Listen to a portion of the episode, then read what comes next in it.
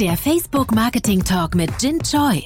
Dein Interview-Podcast mit inspirierenden Gästen aus der Marketingbranche. Hallo und herzlich willkommen zu der Facebook Marketing Talk. Mein Name ist Jin Choi und ich verantworte im deutschsprachigen Raum die Partnerschaften im Bereich von Handel, der Mode, Entertainment und Medien und äh, Tech, Telco und der Energiebranche. Äh, mein Titel und meinen Namen solltet ihr als regelmäßige äh, Podcast-Hörer natürlich kennen. Weniger lang äh, ist der Titel von meinem heutigen äh, Sondergast. Ja, das, äh, ist viel einfach vorzustellen. Mein Boss, Tino Krause, Country Director äh, im deutschsprachigen Raum. Hallo, lieber Tino. Hallo, Jin. Vielen Dank für die Einladung in deinen Podcast. Ich freue mich auf den Austausch. Ich freue mich auch sehr. Und vielleicht müssen wir das heute mal ein bisschen ähm, in Kontext setzen. Das ist heute eine Sonderfolge. Und ich freue mich, dass du ja diese äh, Opportunität angenommen hast. Ähm, wir haben ja schon ein paar Themen gehabt, äh, aktuelle Themen, die uns sehr beschäftigen, aber nicht nur uns beschäftigen, sondern auch die ähm, Marketers und äh, die Werbetreibenden beschäftigen. Das sind Stichworte wie Ad Boycott, das ist das Thema Brand Safety, das ist das Thema Hate Speech, das ist das Thema Misinformation, alles gesellschaftliche Themen, die ja nicht nur die wirtschaftlichen ähm, ja, äh, Fragestellungen beeinflussen, sondern vor allem das Miteinander, das gesellschaftliche Leben. Und äh, wir tragen als Plattform natürlich eine, eine gewaltige ähm, äh, Verantwortung zu diesen Themen. Und äh, ja, das ist der Austausch, den wir heute hier antreten wollen. Tino, bevor wir in die einzelnen Fragestellungen reingehen, ich finde das Ganze auch ungewöhnlich, dass wir als äh, zwei Facebooker hier darüber reden. Ähm, auf der anderen Seite finde ich es auch vielleicht eine total tolle Opportunität, einen anderen Einblick hier in, in, ja, in die Sachen und die Dinge und die Themen, ja, wie wir damit umgehen, äh, ja, der Zuhörerschaft äh, ja, anzubieten. Ähm, das einfach mal so als äh, offenes äh, Framing vor dem Fragen. Ich weiß nicht, wie, wie geht's dir? Auch für mich eine spezielle Situation. Ähm, ich freue mich drauf, freue mich vor allem auch drauf, dass wir hier ganz offen, so wie in einem Gespräch, die wir auch jeden Tag mhm. führen, ähm, uns unterhalten, Dinge mhm. austauschen, ähm, dass du mir auch kritische Fragen stellst, ich ehrlich, ehrliche Antworten gebe mhm. und einfach auch die Hörer mitnehme, so ein bisschen hinter den, hinter den Vorhang mhm. ähm, und paar Einblicke geben, die sie sonst vielleicht nicht so haben. Ja. Fangen wir mal an. Blick zurück auf die letzten Wochen. Ähm, ja, ich habe mir eben schon mal ein Framing gegeben, was das alles für Themen sind. Äh, was geschieht hier gerade? Was sind äh, in Anführungszeichen die Anklagepunkte, die Kritikpunkte, ähm, die bei dir am meisten einkommen? Ich hatte ja ein paar Stichworte schon gesagt, aber wie nimmst du das wahr? Ja, die letzten Wochen waren natürlich für uns und für mich persönlich auch nicht, nicht einfach. Ja schwierige Gespräche, konstruktive Gespräche, aber schwierige Gespräche, ähm, viele Fragen, ähm, sehr viel auch natürlich intern arbeiten, ähm, eine Stimme haben an den Entwicklungen, die gerade passieren. Und das war nicht, war nicht einfach. Und äh, ich, ich nehme die aktuelle Situation super, super ernst. Ähm, worum geht es? Es geht im Großen und, und Ganzen Natürlich zum einen um, um die Sicherheit auf unseren, auf unseren Plattformen, allen voran Facebook ähm, mit drei Milliarden Nutzern, einer der größten Konsumentenmarken weltweit. Ähm, es geht um unsere Verantwortung, die wir haben, den Menschen, die unsere Plattform nutzen. Es geht aber vor allen Dingen auch darum, der Verantwortung, die wir haben gegenüber Werbetreibenden, ihnen Umfelder anzubieten, die, die sicher sind ähm, und an der Stelle wird natürlich immer wieder auch gesagt, dass wir zum Beispiel nicht genug gegen Hassrede machen. Nur was ich an der Stelle auch ganz klar feststelle, ist, ähm, dass wir gar kein Interesse daran haben, Hassrede auf unseren Plattformen zu erlauben. Ein Zero Tolerance würde ich da als Stichwort nennen. Ne? Wir verdienen damit auch kein Geld, weil nur wenn unsere Plattformen sicher sind, wenn sie aber auch positiv sind, und wenn die Menschen gerne Zeit bei uns verbringen auf den Plattformen, dann kommen sie auch wieder. Und das ist am Ende unsere, unsere härteste Währung, die wir haben. Die mhm. Menschen, ähm, wie viele Menschen auf unseren Plattformen sind, wie viel Zeit sie verbringen auf unseren Plattformen. Deswegen haben wir überhaupt gar kein Interesse an, an, äh, an, an Hassrede. Also im Großen und Ganzen geht es um unsere Maßnahmen gegen Diskriminierung, gegen Hassrede und es geht darum, ähm, ein sicheres Umfeld äh, Werbung Treibenden auf unseren Plattformen zu bieten. Das ist, äh, glaube ich, äh, eine der wichtigsten Botschaften, dass äh, ja natürlich aus der Logik unserer ja, Company Mission heraus äh, die Menschen zusammenzubringen und denen die Möglichkeit zu geben, Communities zu bilden. Das ganze Thema Wellbeing, also das Wohlbefinden der Menschen äh, bei uns zentral im Kern steht. Und ich glaube, die Carolyn hat das ganz gut beschrieben, Carolyn Everson, die für uns äh, die ganzen ähm, werblichen Aktivitäten international verantwortet. Zero Tolerance, ne, ist das Stichwort, was sie sagt. Wir haben Zero Tolerance gegen Hassrede, ähm, was aber natürlich nicht ausschließt leider, dass Menschen trotzdem äh, Hass haben, dass die Gesellschaft äh, Themen entwickelt, wo äh, Reibung entsteht und äh, sich das leider halt auch ähm, ja auf unseren Plattformen äh, sichtbar macht. Äh, ich glaube, äh, da, wo wir eingreifen müssen, ist einfach äh, in die Systeme, dass wir das schneller identifizieren und äh, einfach noch, ähm, wie soll ich sagen, äh, ähm, noch mit mehr Fokus und mit einer höheren Geschwindigkeit darauf reagieren, wenn Hass entsteht. Ähm, das doch mal den Zuhörern einen Einblick in das Innenleben von Facebook geben. Diese Debatte speziell, auch die Aussage, die Donald Trump getroffen hat, ähm, when the looting starts, uh, the shooting starts, das ist ja historisch belastet. Ähm, wenn man das so aufgreift, ist natürlich ein ganz, ganz, ganz schwieriges Thema. Auf der anderen Seite ist es halt äh, anhand unserer Community Standards etwas gewesen, was wir stehen lassen haben und was durchaus auch intern ja bei uns in der Company zu Gesprächen geführt hat das ganze Thema ähm, interne Reibung auch, die entstanden ist, was äh, wie wird das Thema deines Erachtens intern aufgegriffen? Wie haben wir da einen Umgang gefunden mit? Ja, ähm, wenn ich auf meinen Job schaue, auf, meinen, auf meine Aufgabe, die ich habe bei Facebook, dann umfasst die drei Säulen. Das eine ist zum einen, den Menschen, die unsere Plattform nutzen, eine Stimme zu geben, intern.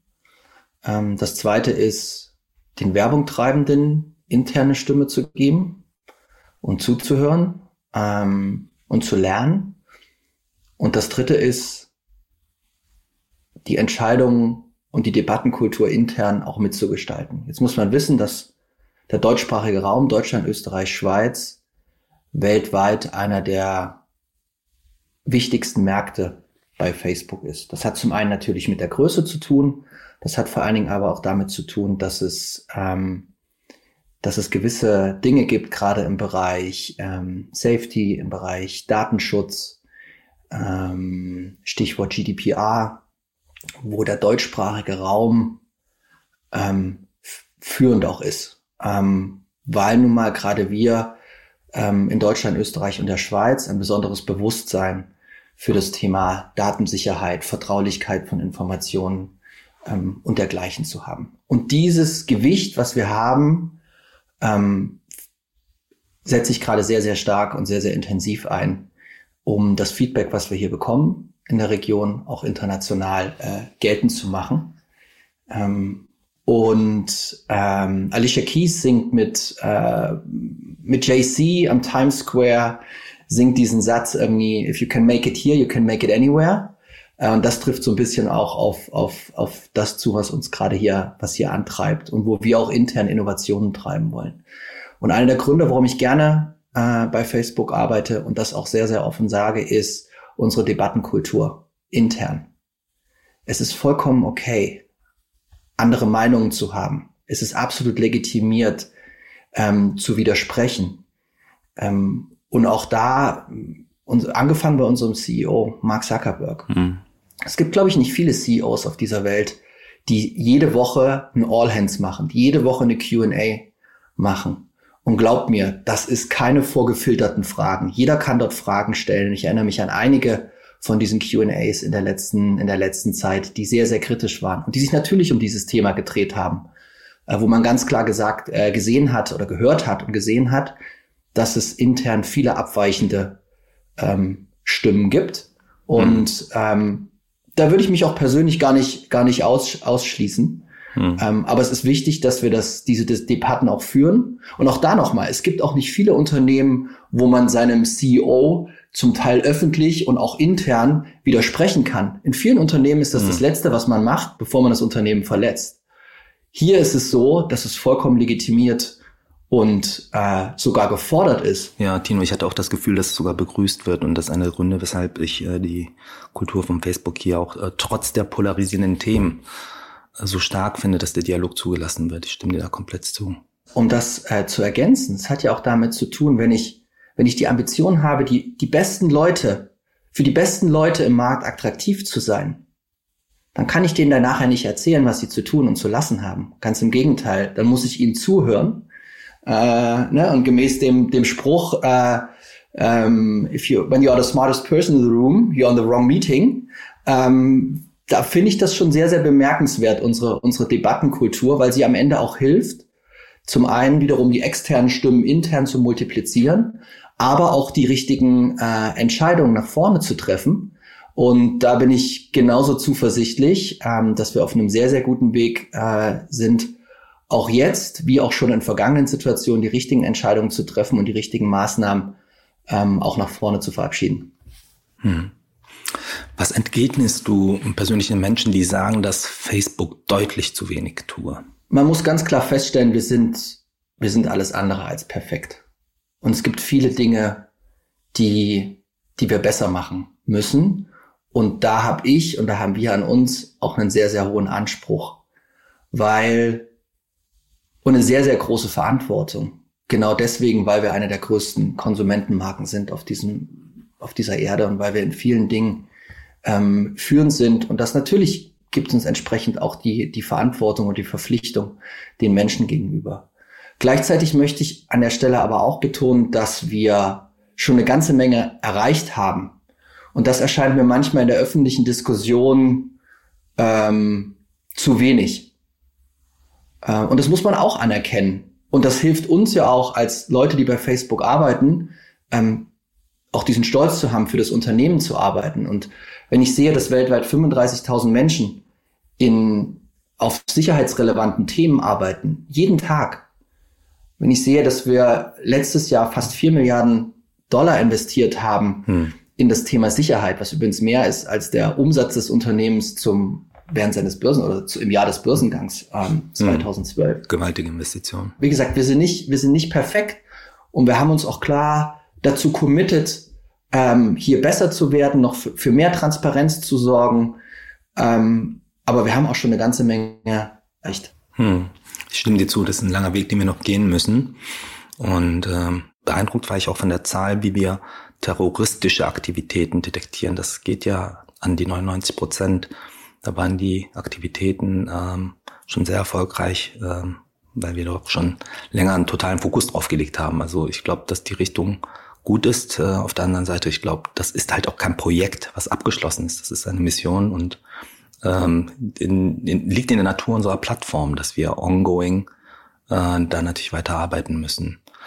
Vielen Dank für deine Position zu dem Thema. Ähm, was sind die Unterschiede hier zwischen den Standpunkten in den USA und Deutschland? Wie präsent ist das Thema in anderen Märkten? Was sagen zum Beispiel die Kollegen aus äh, Benelux und Osteuropa? Gibt es dort verschiedene Perspektiven? Ja, es gibt definitiv ähm, regionale, nationale ähm, Unterschiede.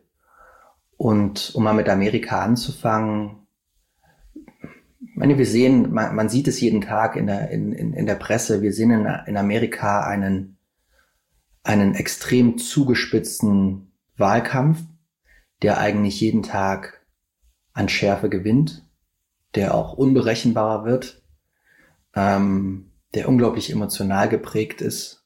Und das spiegelt sich natürlich auch in der Art und Weise zu, wie Sprache benutzt wird.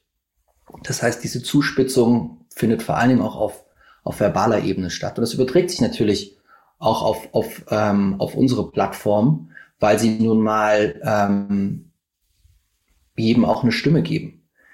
Ähm, so, in Deutschland erlebe ich die Gespräche mit, mit, vor allem mit Werbetreibenden, aber auch mit den Menschen, die unsere Plattform nutzen, deutlich differenzierter, ähm, wesentlich konstruktiver.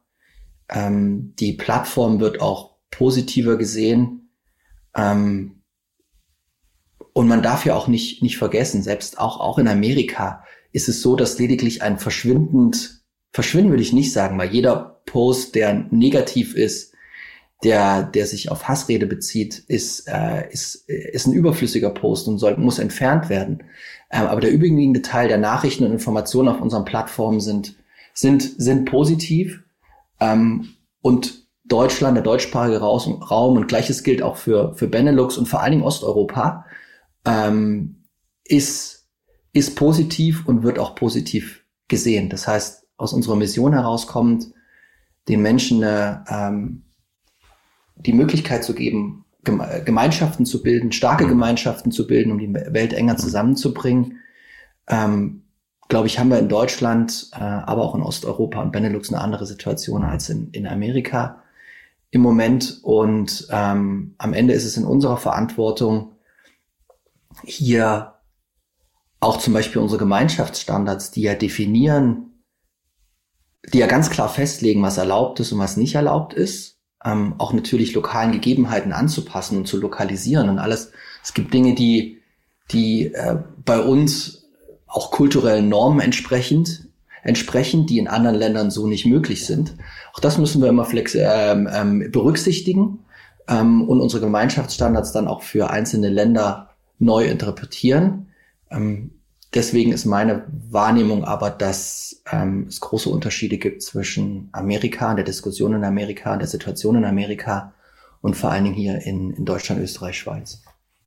Wir haben eine starke Reaktion bekommen durch die sogenannte GAM, das ist die Global Alliance of Responsible Media.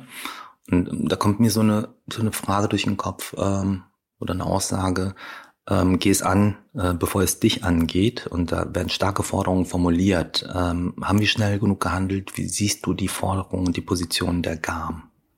Ich finde die, die Forderungen GAM total nachvollziehbar und wir unterstützen diese auch und haben ja auch mittlerweile sehr, sehr klar ähm, uns committed an verschiedenen Themen zu arbeiten. Und auch da zeigt sich, wenn man sich aber die, die Zusagen anschaut, mit, die wir gemeinsam auch mit den anderen mhm. Plattformen äh, gegeben haben, ähm, dann zeigt es aber auch, wie weit wir in dieser Brand Safety Diskussion sind, beziehungsweise mhm. wie weit wir auch noch nicht sind. Weil wenn ich rein, wenn ich, wenn ich mir reinschaue jetzt mhm. in die, in die ähm, Workstreams oder in die Arbeitspakete, mhm. ähm, dann umfassen die zum einen als ersten Punkt die Definition von Hassrede in elf hm. verschiedenen Kategorien. Hm. Das heißt, offensichtlich, und das war mir so auch gar nicht bewusst, hm. gibt es an vielen Stellen noch gar keine Definition, was ist denn Hassrede? So. Und ich glaube, das ist mal der erste Schritt, um auch ähm, Diskussionen zu, zu objektivieren. Der zweite Punkt ist das Thema Messung. Hm. Wie messen wir ähm, das Thema Hassrede. Ne? Auch First-Party-Data mhm. äh, basiert. Mhm. Ähm, was sind denn die Metriken, auf die wir schauen, ähm, die dann natürlich für alle auch gleich, gleich mhm. geltend sind? Mhm. Der dritte Punkt mhm. sind ähm, Audits, also Third-Party-Audits. Mhm. Auch hier ganz klare Zusage von uns, uns hier einem, einem Audit zu unterziehen um zu schauen, ob denn die Praktiken und die Werkzeuge, die wir im Bereich Brand Safety haben, ob die ausreichend sind, ähm, ob die, wo die verbessert werden müssen. Hm. Ähm, und das ist dann gleichzeitig auch einen, die Brücke zum vierten, ähm, zum vierten Bereich ähm, hm. der GAM-Zusammenarbeit äh, ist Kontrolle. Hm. Das heißt, weiterer Ausbau auch der Brand Safety Einstellung über hm. das Maß hinaus, was heute schon was heute schon ähm, existiert für Werbungtreibende, um hier kontinuierlich ähm, auch besser zu werden. Absolut. Ich glaube, äh, wichtig ist hier zu betonen, äh, weil es ja die Werbetreibenden sind und hier auch eine Definition, Abstimmung der Definition stattfindet, dass wir über den Dialog versuchen, ähm, exakt die Sichtweise des Marktes zu reflektieren. Ich glaube, das ist der entscheidende Punkt. Ich, was ich gerne noch ergänzen würde, ist, ähm, es gibt ja auch das MRC auf internationaler Ebene, was äh, entsprechend auch eng mit den ähm, Industrieverbänden wie der WFA und auch der GAM zusammenarbeitet. Und wir haben ja auch dem MRC ein Brand Safety Audit zugesagt. Das ist vielleicht auch nochmal eine ergänzende, wichtige Information und schaffen damit halt auch wirklich, ähm, A, ja natürlich eine Über Überprüfung, muss man ja sagen, sagen, Transparenz und auch ein Dialog äh, mit äh, Verbesserungsforderungen, die wir dann entsprechend angehen werden. Es steht immer wieder der Vorwurf im Raum, dass andere Plattformen, vor allem Twitter, anders oder auch besser mit dem Thema umgegangen sind oder umgehen. Warum haben die vielleicht eine andere Vorgehensweise, eine andere Ausgangssituation? Was äh, würdest du hier äh, äh, in Kontext setzen wollen?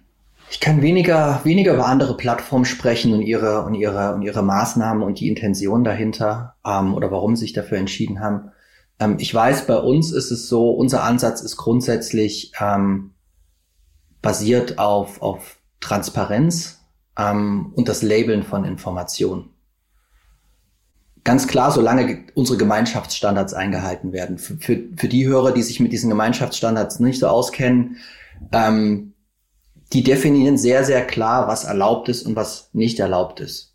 Und dann über unsere Content-Moderationssysteme, die wir haben, ähm, das heißt, Content-Moderation bedeutet zunächst erstmal ein Human Review, das heißt, wenn wir bestimmte Kommentare, Beiträge, Videos, Bilder und dergleichen sehen, dann werden die zuerst, ähm, ist unser Ansatz immer zuerst das Ganze menschlich zu, über, äh, zu überprüfen, gegebenenfalls zu klassifizieren und dann natürlich über den Einsatz von künstlicher Intelligenz, ähm, Duplikation und dergleichen kontinuierlich oder bestimmte Wörter, die, Wörter, die einmal klassifiziert wurden, heraus, ähm, herauszufiltern. Ähm, das mal zu den Gemeinschaftsstandards. Also wenn gegen die Gemeinschaftsstandards verstoßen wird, egal in welchem Bereich, und das betrifft übrigens auch Politiker, dann erfolgt eine ähm, Löschung. Ansonsten setzen wir sehr, sehr stark hm. darauf, auf das ähm, Labeln von Informationen. Hm. Ähm, hier arbeiten wir vor allen Dingen mit Faktenprüfern zusammen, ähm, hm. unabhängigen Faktenprüfern. In Deutschland ist das DPA ein Korrektiv, hm. die Informationen auf ihren Wahrheitsgehalt überprüfen. Hm. Und wenn dort ein Zweifel besteht an Wahrheitsgehalt, werden diese Informationen gelabelt ähm, dann kommt da so ein grauer Schleier drüber und wenn ich das in meinem Newsfeed habe, dann steht, ähm, steht wird nicht wörtlich, aber so im Sinne von ähm, dieser, dieser Post enthält oder diese Information enthält Informationen, deren Wahrheitsgehalt wir anzweifeln.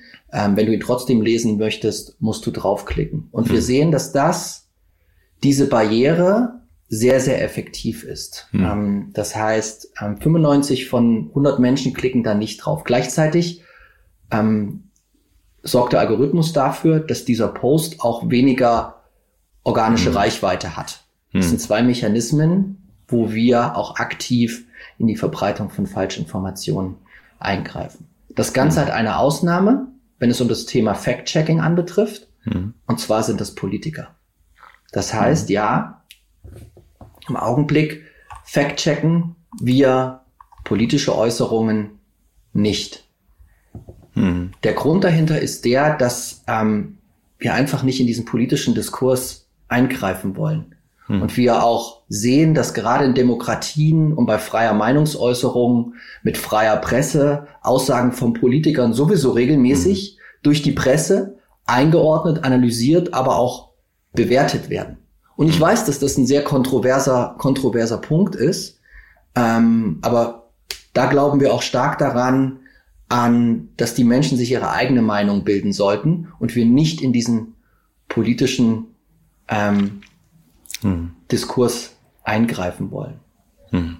Weiterhin vielleicht so eine Entwicklung, die wir gerade ähm, gerade im Hinblick auf die Zuspitzung des Wahlkampfes in Amerika äh, sehen, beziehungsweise auch eine Entscheidung, die wir getroffen haben. Wir haben ja im, im Rahmen der auch von Corona ähm, in den einzelnen Ländern sogenannte Inform Informationshubs äh, etabliert und in mhm. Zusammenarbeit mit den lokalen, aber auch den nationalen Gesundheitsbehörden, wo man weiterführende Informationen über das Virus, die Anzahl der Fälle, wo kann man sich registrieren, wo kann man sich testen, äh, was muss man beachten, äh, wo man das vorfindet. Und wir werden diese Maßnahme jetzt replizieren auch für den amerikanischen Wahlkampf. Das heißt, ab sofort unter politischen Posts und Nachrichten wird ein, ähm, ein, ein Informationskästchen gezeigt, in dem man sich über die anstehende Wahl, wo kann man sich registrieren, ähm, wo findet man weitere Informationen, äh, wo man sich darüber inform informieren kann, Ähm, mhm. Dies auch in den Zusammenarbeit mit den Behörden. Und an der Stelle auch nochmal, Politiker, wenn sie gegen Gemeinschaftsstandards verstoßen, und ein Beispiel ist mhm. zum Beispiel, wenn, wenn ähm, ein Politiker versucht, ähm, bestimmte Gruppen, Ethnien zu, mhm. äh, von der Wahl fernzuhalten, um zu sagen, zum Beispiel die Einwanderungsbehörde, die überprüft am Eingang zu den Wahllokalen deine Ausweispapiere, dann verstößt das klar gegen unsere Gemeinschaftsstandards und wird auch gelöscht. Und sowas wurde auch schon in der Vergangenheit ganz klar gelöscht. Mhm. Mhm. In dem Kontext ähm, ein Thema, das ich auch persönlich ganz äh, äh, schwierig fand. Äh, Mark Zuckerberg wird eine Nähe zu Trump vorgeworfen. Wie schätzt du das Thema ein? Ich kann diese Nähe, die von den Medien ja teilweise aufgegriffen ist so nicht, nicht sehen. Mhm. Warum kann ich die nicht sehen? Weil ich jeden Tag mit Teilen unserer Facebook-Kollegen in der Welt, nicht nur in Deutschland, sondern vor allen Dingen international, äh, zu tun habe. Und ich sagen muss, die Offenheit, die ich da sehe, auch andere Meinungen anzuerkennen, mhm. ähm, auch ein anderes politisches Spektrum äh, als vielleicht mhm. das von Trump besetzte, ähm, zu, zu leben und zu artikulieren, aber auch andere Meinungen zu akzeptieren. Da sehe ich intern wenig bis gar keine äh, Vergleichbarkeit zum Stil von Donald Trump. Ähm,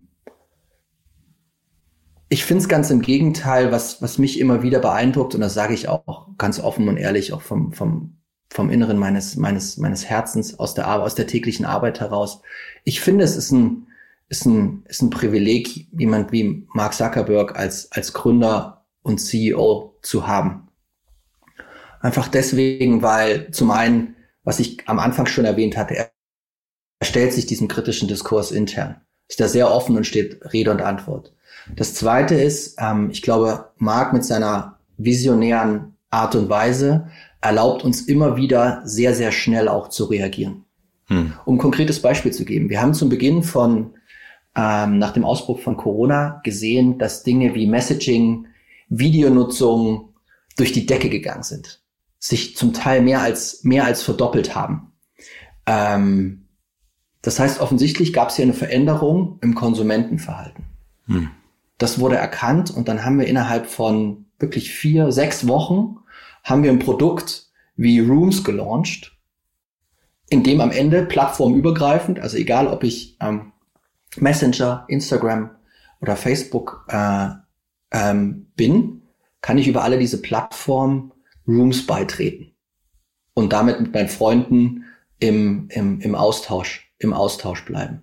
Das ist für mich ein Beispiel. Das zweite ist, wir haben natürlich gesehen, dass vor allen Dingen kleine und mittelständische Unternehmen direkt betroffen waren von der Krise, mussten ihre Geschäfte schließen. Äh, und der Großteil ist, ist noch nicht digitalisiert ähm, und hat noch nicht die Möglichkeiten, direkt über ähm, das, das Internet ähm, zu verkaufen, haben keine eigene Präsenz.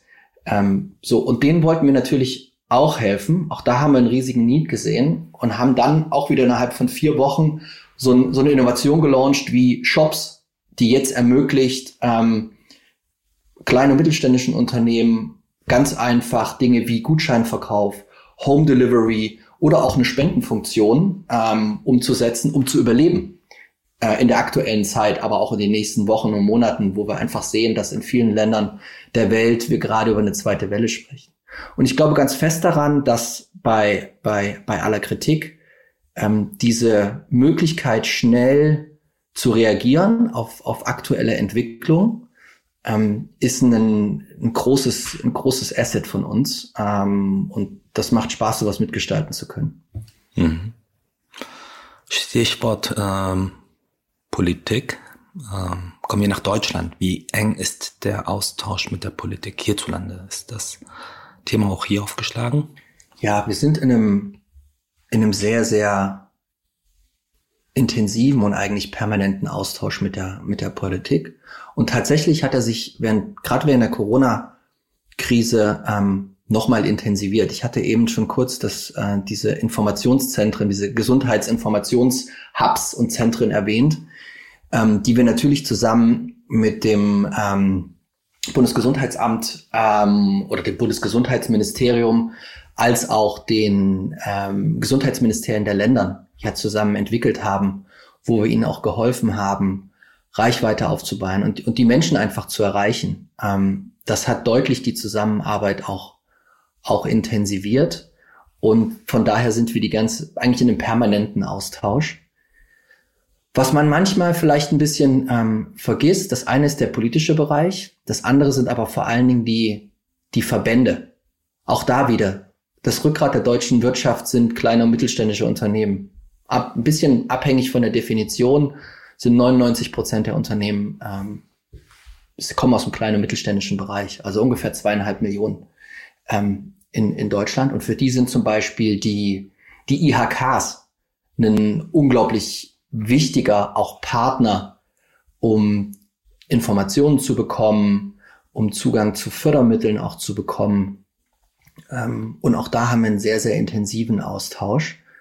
Ähm, wir hatten gerade erst vor ein paar Wochen einen, einen, Open House zum Thema ökonomische Entwicklung in Deutschland, ähm, wo die IHK, wo aber auch das Hamburger, Hamburgische äh, Weltwirtschaftsinstitut ähm, mit dabei waren, plus ähm, eine Vertreterin aus der Wirtschaft.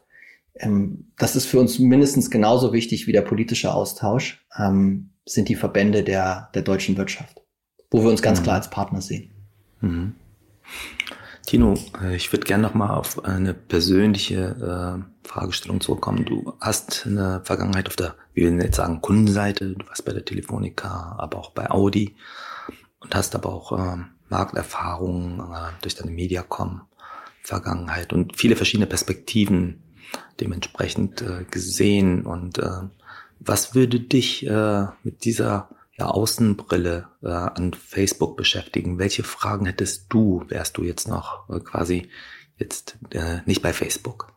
Das sind am Ende die gleichen Fragen, die ich auch, die ich auch intern stelle. Ähm, wie können, wie können wir unsere, unsere Plattform, vor allem auch die Menschen, die die Plattform nutzen, ein noch sichereres Umfeld bieten? Wie können wir sicherstellen, dass freie Meinungsäußerung im Rahmen der, der Standards und gesetzlichen Grenzen nicht eingeschränkt wird. Und auch das ist was, wo, wo wir in Deutschland und auch in, in gewissen Teilen der Welt ja privilegiert sind, weil hier das Thema freie Meinungsäußerung, ähm, freie Presse geschützt ist und ein sehr, sehr hohes Gut ist. Wenn ich jetzt andere Länder mir anschaue, die vielleicht eher aus, ähm, ne, wo vielleicht Diktatoren an der Macht sind, wo Pressefreiheit eingeschränkt ist. In diesen Ländern ist gerade dieser Schutz von freier Meinungsäußerung und übrigens auch der Schutz von Personen nochmal noch mal wichtiger als hier. Ähm, und da sind wir oft auch für die Opposition eine wichtige Stimme, um, um, um mit Menschen im Austausch zu bleiben. Ähm, und ich glaube, weiter an dieser Sicherheit zu arbeiten, weiterhin dazu arbeiten, dass es ein, ein positives Umfeld ist und dass ähm, ne, Dinge wie Hassrede weniger stattfinden. Das wären, das wären meine Fragen, das wären auch meine Forderungen und da stehe ich intern wie auch extern auf der gleichen Seite ähm, und das am Ende treibt mich auch jeden Tag an, ähm, dass wir hier, dass wir hier besser werden. Und ich weiß, dass da auf unseren Schultern und auch auf meiner eine Menge Verantwortung liegt und auch da, ich, natürlich gibt's Tage, wo das, wo ein das, wo ein das, wo ein das belastet. Ich bin ganz ehrlich, ne, das ist nicht jeden Tag alles, alles toll, sondern das ist auch, das ist anstrengend, das ist intensiv und zum Teil wird man auch von der, von der Presse persönlich angegangen, ganz individuell. Das sind Dinge, die kann und will ich auch nicht akzeptieren. Ähm, das gehört auch in keinen inhaltlich konstruktiven Diskurs.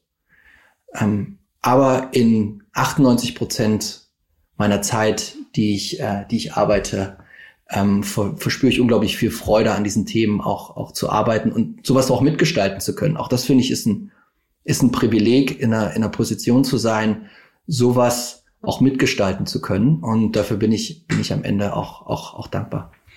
Vielen Dank für das Teilen dieser Perspektive. Ich habe zum Abschluss noch eine ganz, ganz äh, wichtige und kritische Fragestellung, ähm, weil du auch Werbetreibender gewesen bist. Ähm, was würde für dich mit dieser Erfahrung gegen den Ad-Boykott sprechen? Was spricht aus meiner Sicht äh, gegen den Ad-Boykott? Zum einen ist es die Tatsache, dass nur ein sehr, sehr geringer Teil der Inhalte, die auf unserem Plattform stattfinden, überhaupt negativ ist. Das ist für mich der erste Punkt. Der zweite ist, ich glaube ganz fest daran, dass man in einem konstruktiven partnerschaftlichen Dialog, den ich in Deutschland sehr, sehr stark wahrnehme, mehr gemeinsam erreichen kann. Und das macht mich zuversichtlich, dass wir hier aus der Region herausgetrieben auch global die richtigen Dinge tun. Ich würde das auch total unterstützen. Ich glaube, dass Sanktionierungsmechanismen nicht zueinander führen und dementsprechend keinen Dialog ermöglichen. Und äh, die gesellschaftlichen Themen kann weder eine Plattform lösen, ähm, noch ein äh, Boykott meines Erachtens vorantreiben. Ich glaube, dass nur der Dialog hilft, äh, das gemeinsam, gemeinsam mit anpacken, um ähm, tatsächlich so große Themen zu bewegen. Das ist äh, nicht nur eine isolierte Plattformthematik, das ist eine gesellschaftliche Thematik, in der wir uns, glaube ich, die Frage stellen müssen, wie wollen wir miteinander äh, gemeinsam das Leben gestalten, die Gesellschaft gestalten. Ähm, vielen Dank für diesen super informativen Austausch, Dino. Ich hoffe, äh, vermutlich du auch, dass das für die Zuhörer neue Perspektiven herstellt, vielleicht auch äh, Informationswert hat, was wir alles unternommen haben. Hättest du zum Abschluss noch äh, mal etwas für die Zuhörer, was dir am Herzen liegen würde? Was ich mir wünschen würde, es sind so zwei Dinge, die ich gerade im Kopf habe. Und zwar zum einen finde ich es bemerkenswert, was gerade auch an, was man durchaus an vielen Stellen auch an Aufbruchstimmung sieht und hört.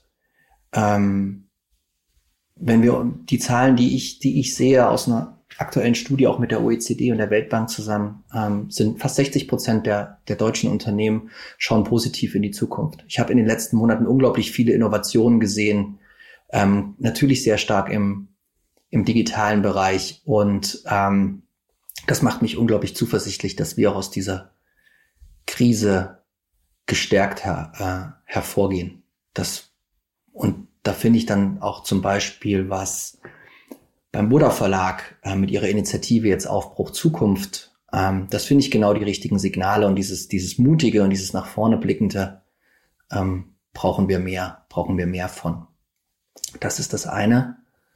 Und das zweite ist, ich würde mir wünschen, dass wir auch in unserer Kultur, wie wir auch in der Branche miteinander umgehen, wieder auch wertschätzender und positiver, positiver umgehen. Ähm, und das heißt überhaupt nicht, dass man, dass man überall immer übereinstimmen muss, sondern ein kritischer Diskurs ist auch gut. Ne? aus, aus, aus, aus Reibung entsteht Wärme und, und, und da auch Veränderung. Das ist ganz, ganz wichtig. Ähm, aber an vielen Stellen im Augenblick sehe ich einen, einen, einen Diskurs, der über, über Menschen spricht und über Unternehmen, aber weniger mit Menschen, mit, mit Unternehmen. So, und auch da ist, biete ich mich immer gerne an für, ähm, für jedes Gespräch. Ähm, mir ist das wichtig und ähm, ähm Stil darf man da nicht unterschätzen und da, mhm. auch da ist ein bisschen was äh, verloren gegangen. Ähm, und ich finde, das müssen wir uns wieder zurückarbeiten. Hm. Ähm, da würde ich mich zumindest drüber freuen. Hm. Vielen Dank äh, für diesen Austausch, Tino. Das war, äh, hat mir sehr viel äh, Spaß gemacht, äh, diese Perspektiven mit dir zu beleuchten. Wir haben das äh, Thema Brand Safety äh, und äh, auch die Informationen darüber und was wir alles unternehmen, äh, wirklich auch für die nächste Woche nochmal in den Fokus gestellt. Am 28. Juli werden wir hierzu ein Webinar haben ähm, zu dem ihr natürlich auch als Zuhörer gerne eingeladen seid. Ähm, die Informationen und äh, Teilnahmemöglichkeiten findet ihr in dem redaktionellen Text zu diesem Podcast. Und außerdem werden wir am 31.07. im Experten-Talk äh, nochmal unsere Brand Safety-Spezialisten Nadine und Per haben, die dann detailliert darauf eingehen, wie Brand Safety Controls auf unseren Plattformen äh, ja, äh, in der Tiefe funktionieren. Und auf fb.me slash Facebook Marketing findet ihr natürlich alle aktuellen und auch früheren Podcast-Episoden und Webinare und könnt euch da natürlich auch für den Newsletter anmelden, um immer up to date zu bleiben. In diesem Sinne vielen Dank fürs Zuhören und bis zum nächsten Mal. Das Facebook Update. Deine wöchentliche Podcast-Dosis aus erster Hand rund um das Thema Digitalisierung. Jetzt abonnieren in der Podcast-App eurer Wahl und up to date bleiben. Dieser Podcast wird produziert von Podstars bei OMR.